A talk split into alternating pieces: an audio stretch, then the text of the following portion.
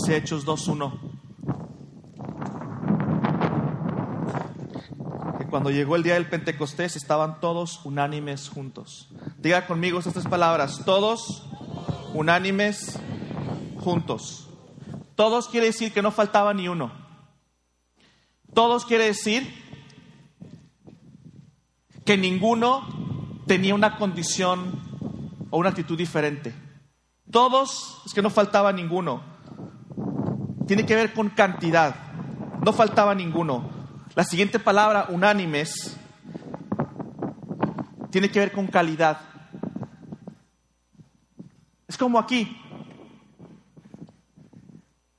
Imagina por un momento que todos los que estemos aquí estemos pensando una misma cosa y tuviéramos una misma actitud.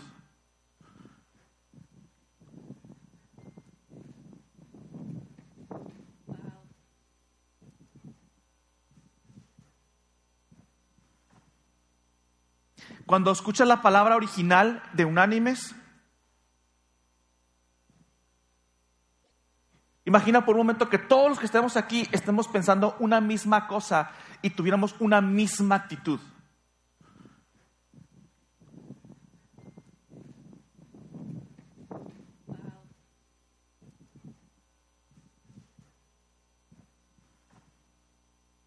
Cuando escuchas la palabra original de unánimes, Es una palabra griego rara, grandota. No tiene acaso mencionarla. Pero lo que sí significa es como que todos van corriendo con una intensidad, corriendo juntos con una intensidad. Yo imagino como una, manada de caballos en, la pradera, corriendo a misma velocidad. Cuando escucho la palabra unánimes en el original, se percibe como si fuera un coraje colectivo una pasión conjunta. Es más, hay algunos estudiosos que la comparan como una ofensiva militar coordinada con el objetivo concreto de matar al enemigo. Homotimadón, algo así se dice. Eso es lo que con eso se traduce la palabra unánimes. O sea, había un, una intensidad colectiva que todos compartían. Por eso esa vez no aparece una paloma, aparece fuego. Y juntos, la tercera palabra, la coincidencia de todos en una misma actitud en el cruce del tiempo y el espacio en un mismo lugar. Imagínate cómo se une la actitud, la cantidad, la calidad en el espacio y en el tiempo. ¿Cómo no iba a explotar aquello que tú y yo conocemos como el Pentecostés? Y esta es una de las virtudes de la iglesia virtuosa que entiende el poder de estas tres palabras que parece que estamos diciendo negro oscuro. Todos unánimes juntos. No es una repetición de cosas, pareciera, pero cada una tiene su componente. La iglesia virtuosa tiene estos tres aspectos, unidad física y unidad del alma.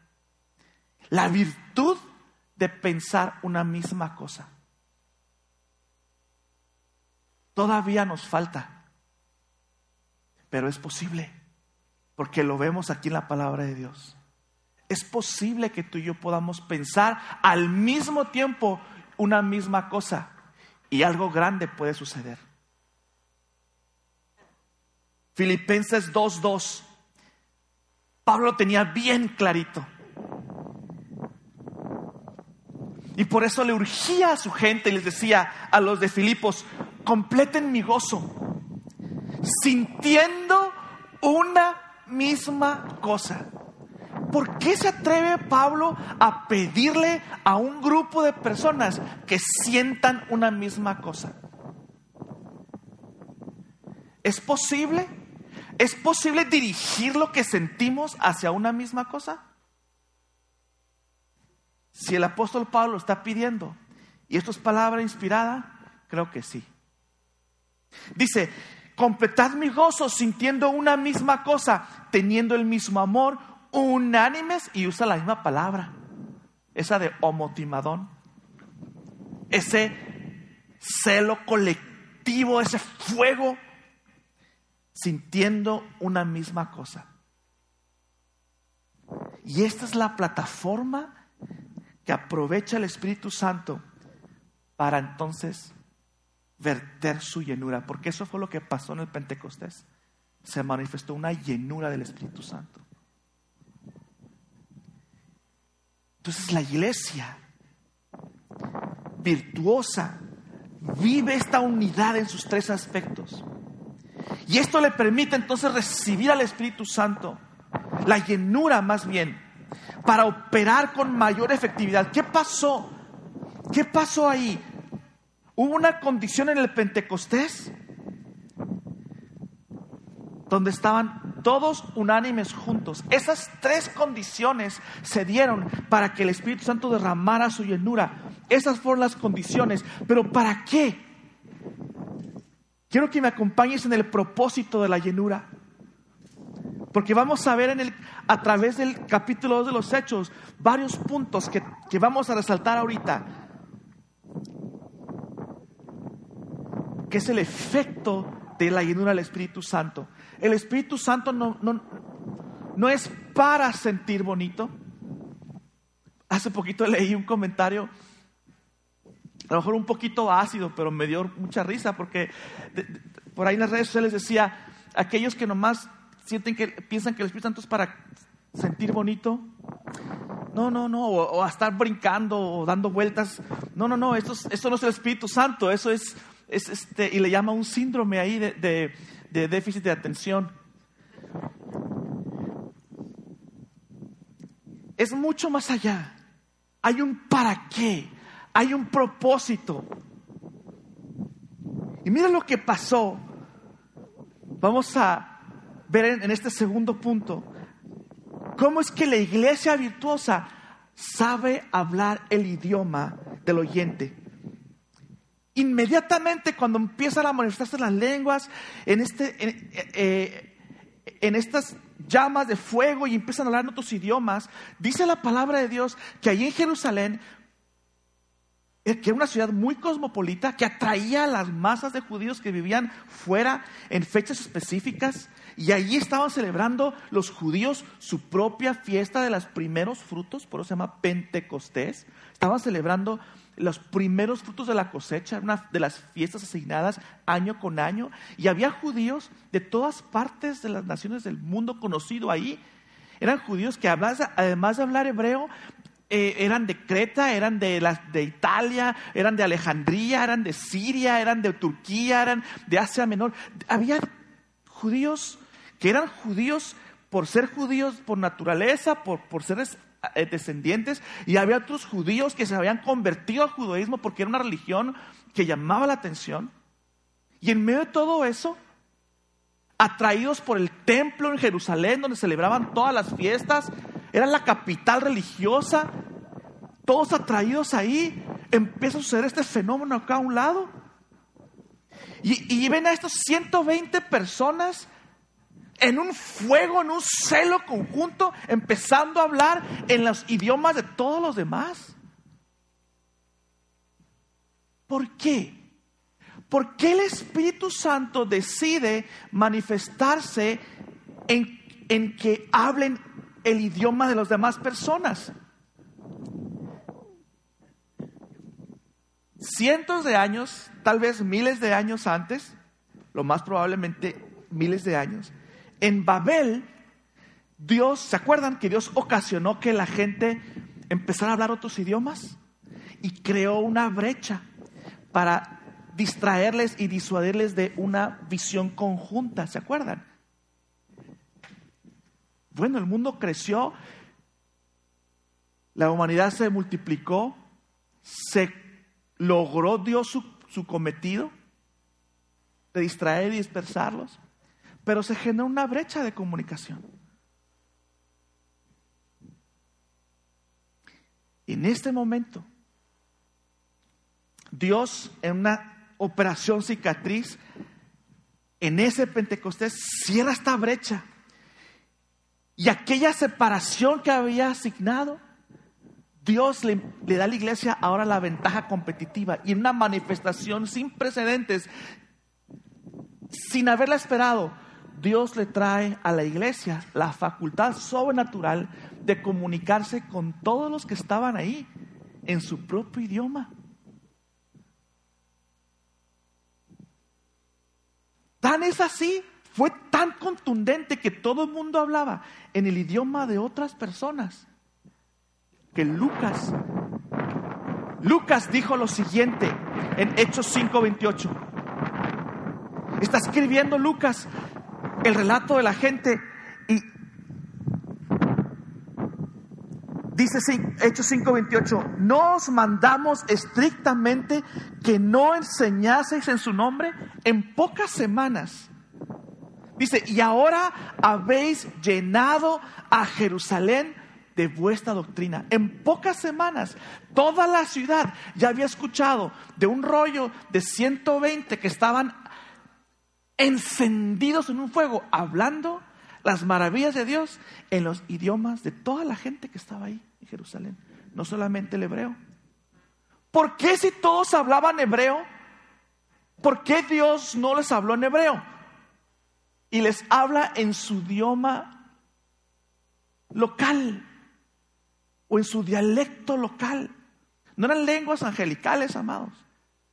Era cretense, árabe, era sirio, eran, eran esos idiomas que son estudiados, que la gente aprendía de chiquitos. ¿Por qué? Dios demostró que Él quiere una iglesia que sabe hablar el idioma del que está oyendo. Actualmente hay muchas barreras lingüísticas que también deben ser rotas para poder comunicar el Evangelio de forma efectiva o relevante. Hay muchas barreras. Ahora hay barreras. Yo tengo dificultad para comunicarme con mis hijos.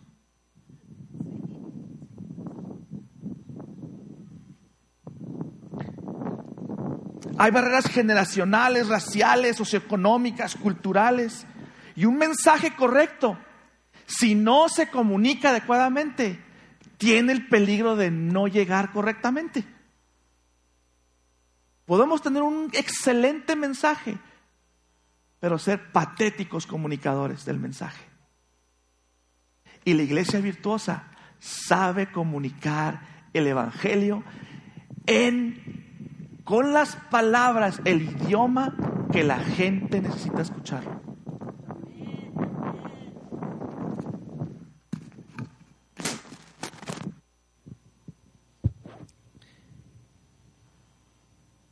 Número tres, la iglesia virtuosa persevera en lo esencial. Dice Hechos 2.42, que los apóstoles, dice, y perseveraban, bueno, hablo de los discípulos, y perseveraban en la doctrina de los apóstoles, en la comunión unos con otros, en el partimiento del pan y en las oraciones. Fíjense el efecto de la llenura. Dios imparte su fuego, la gente empieza a hablar en, otro idioma, en, los idiomas de, los de alrededor, los 120. Y miren lo que ocasiona hacia adentro de la iglesia. Y esto es como un ciclo que debemos estar siempre atendiendo. Estos son los no negociables.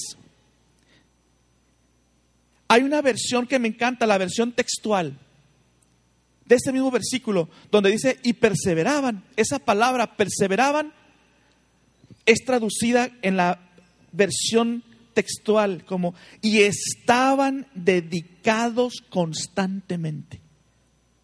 ¿Ok? Dedicados constantemente a cuatro cosas.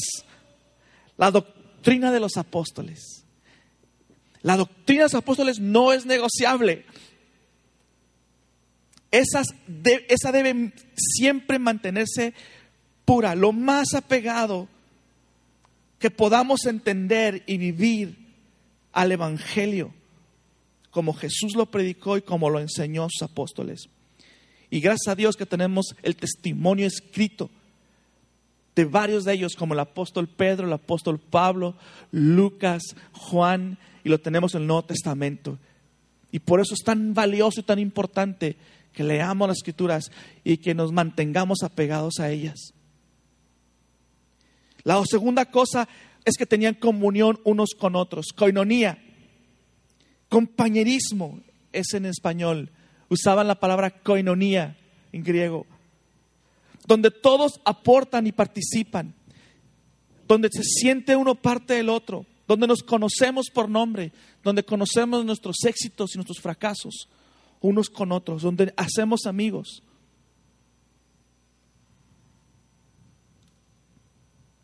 Una iglesia virtuosa, además de perseverar en el Evangelio, también entiende la importancia de promover el compañerismo. El partimiento del pan. Ese es un recordatorio diario en un acto tan elemental y básico de los seres humanos como es comer. Jesús toma el ejemplo de, o la ilustración de comer, que todos los días teníamos que comer, y dice, cada vez que se reúnan en mi nombre, hagan esto en memoria de mí.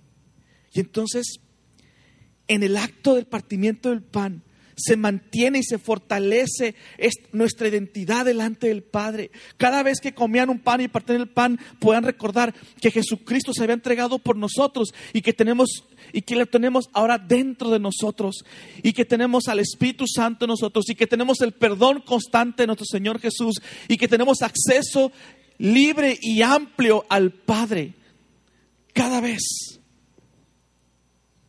Y la cuarta cosa eran las oraciones. Dice que perseveraban en las oraciones. ¿Sabe cuándo empezó eso?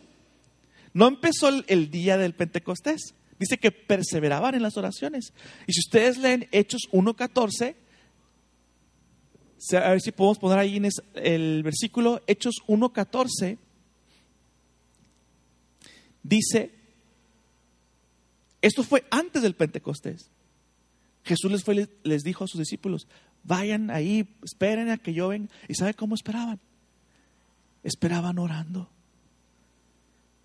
Unánimes, y otra vez esa palabra unánimes, es con mucho fuego, con mucha enjundia, en oración y ruego.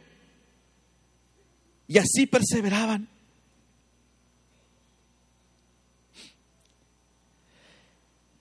Y algo que me impacta muchísimo como resultado de esto, de estas cuatro cosas en las que perseveraban, vamos al cuarto punto. La iglesia virtuosa manifestó de una, manera sobrenatural e impresionante la llenura del Espíritu Santo hacia la ciudad. Vean cómo la iglesia se convirtió automáticamente en una entidad generosa con la ciudad. Hechos 2.45 dice lo siguiente. ¿Lo podemos leer todos juntos? Una, dos, tres. Y vendían sus propiedades y sus bienes y lo repartían a todos según la necesidad de cada uno. Al estar estudiando este tema, me impactó muchísimo encontrar datos que nunca me hubiera imaginado que fuera a encontrar y se los quiero compartir con, con mucha emoción. Escucha, amado, en el año 33, el día que Jesucristo murió y resucitó, ese mismo año, se desató una de las crisis financieras registradas más severas y grandes del mundo conocido. Está registrado. De hecho, los, estudiosos economistas la comparan mucho con la última gran crisis de la cual todavía no termina de salir el mundo, que inició en 2008. Varios economistas comparan esas, estas dos crisis. ¿Por qué? Porque esta crisis del 33, iniciada por César Augusto y la gente rica del Imperio Romano, y la ambición ocasionaron una inflación, una burbuja de, venta de propiedades que después se colapsó, el dinero dejó de existir, dejó de moverse, y entonces en las colonias de Roma, incluyendo Judea, o como ellos llamaban Palestina, no estaba Jerusalén, se convirtió en una hambruna. Había mucha hambre en la región. Y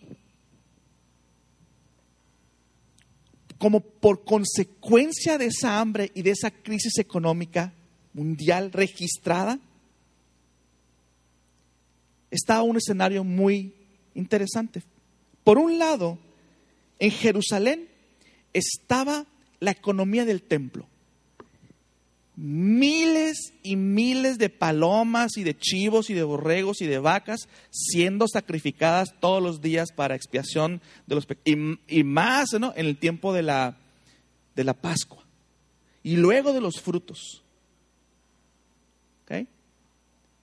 Entonces, imagínense todo esto funcionando, trayendo la, la comida, la carne, los, los granos, lo que pudieran traer a la economía del templo. Por otro lado, se genera, explota la crisis, la gente se queda sin dinero, las colonias en, en una hambruna una riqueza, perdón, una pobreza total, que la gente no tenía ni para comer. Y en ese momento, en ese contexto, en el año 33, semanas después de que Jesús es resucitado y que les promete, voy a ir, lo que resulta es que la gente empieza a vender sus propiedades. Ahora, la gente estaba vendiendo sus propiedades porque quería dinero para poder comer. Porque ya estaban bajando tanto el valor de las propiedades que las estaban vendiendo. Y cuanto más las vendían, más al mercado salían casas y propiedades, más se bajaba el precio. Pero los que tenían propiedades, los que les quedaban ahí en Jerusalén, las vendían y agarraban ese dinero y lo traían en los pies de los apóstoles. Me, está, está viendo este, esta escena de tres pistas este circo, la economía en Jerusalén, con el templo, la crisis económica ocasionada por el imperio romano, y de repente aparece un grupo que empieza a ver sus propiedades y las empieza a traer a la, a la iglesia y que repartían a todos, amados, no repartían nomás a los creyentes, repartían a todos, hasta las viudas griegas, que eran el caso, eran como la escoria para los judíos, porque no eran judíos y estaban ahí, y luego eran viudas, eran, eran, una, eran una carga para la sociedad, y no las querían, no eran del, del club de los judíos, no eran de la nacionalidad de ellos. Y se genera un movimiento de atender la necesidad de hambre de todos de todos.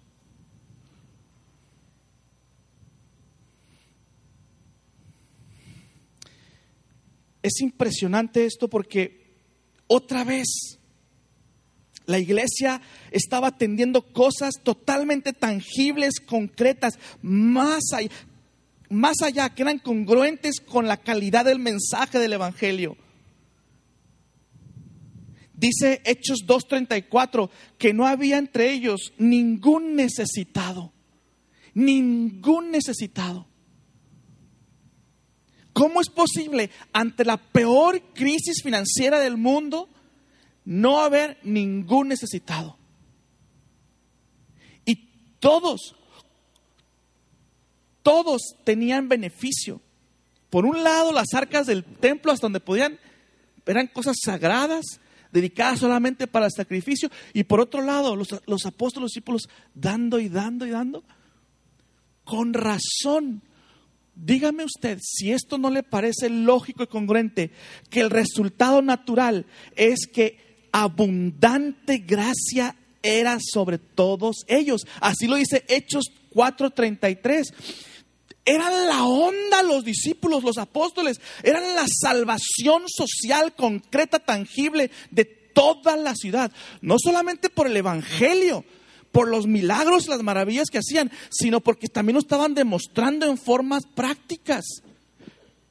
No solamente te digo que te amo, mi hermano, vendo mi propiedad y aquí está. Y la repartían los apóstoles. Qué presión.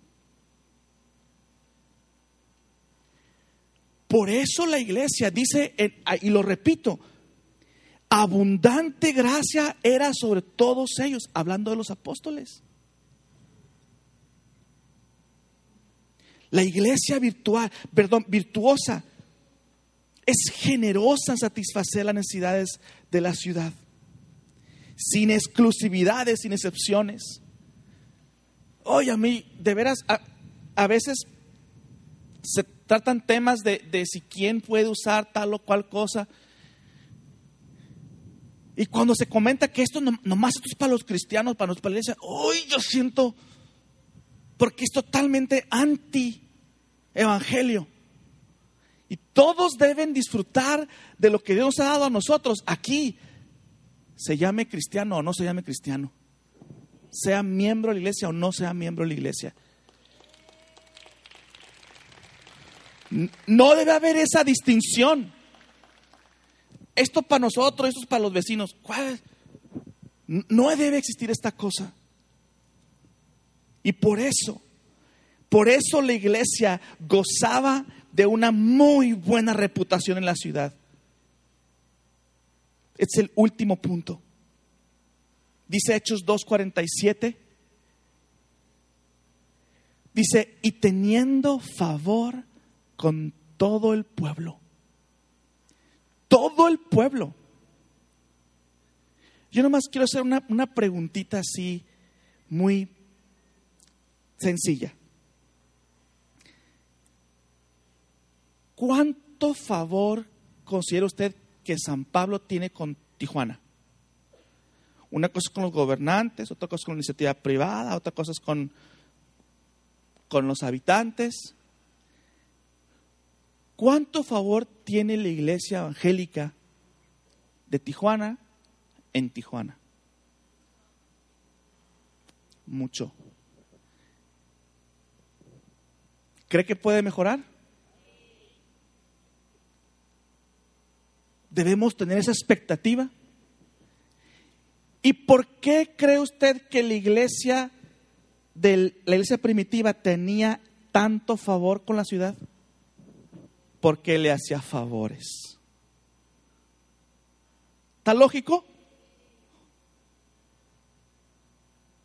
Siembra, cosecha. La iglesia virtuosa siembra favores que son tangibles, concretos, entendibles, y que eso abre la puerta para que podamos hablar y que la gente pueda escuchar lo que tenemos que decirles. Tú tienes en tus manos, amado hermano, unas armas poderosísimas para que el Señor pueda llevar su mensaje a cada tijuanense. Cada vez que tú te implicas en una solución concreta, intangible para tu vecino, o para tu compañero de trabajo, o para tu jefe, o para el otro vecino, quien sea, tienes en tus manos la puerta para que una vez que te implicas en la solución, entonces la gente te, escuche lo que tengas que decirles. Amén.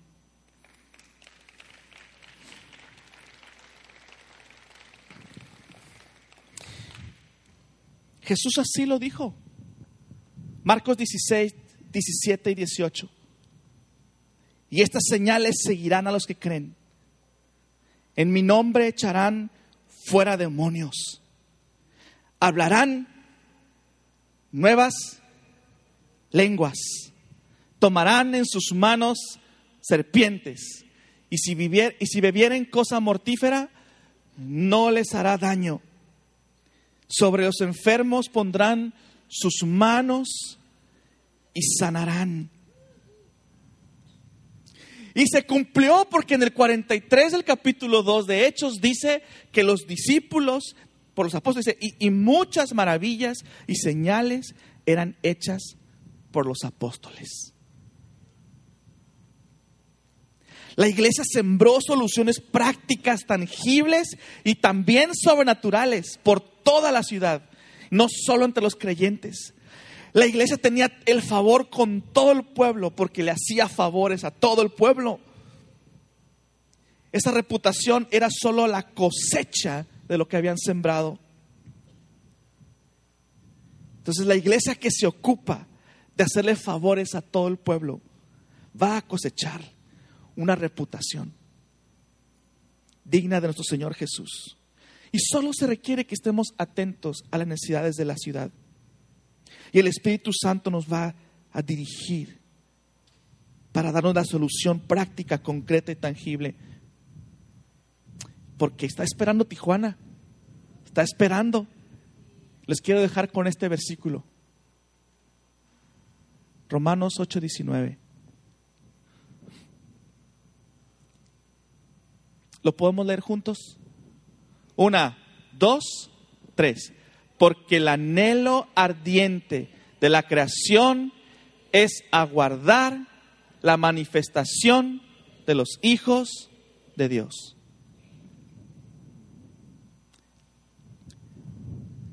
Y la creación implica seres humanos, animales, plantitas, sistemas económicos, sistemas políticos, sistemas culturales, todo. Toda la creación aguarda, espera la manifestación gloriosa de los hijos de Dios. Ahí desde tus tijeras, Anel. La manifestación gloriosa de los hijos de Dios. Sí. Desde tu taller, desde tu máquina, desde tu consultorio, desde tu taxi, desde donde estés. Iglesia amada, manifiéstese. Manifiéstese porque Tijuana le está esperando. Le está esperando. Cierre sus ojos.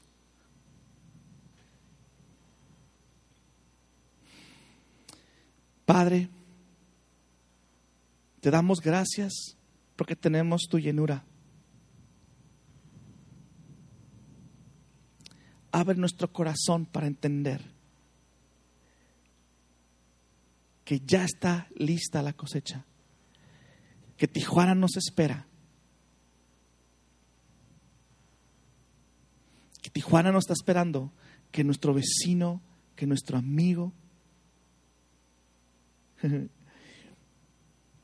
el que nos rodea está esperando que nos manifestemos. Te damos gracias porque nos das las herramientas y el poder y la sabiduría para ir por todo lo que necesite.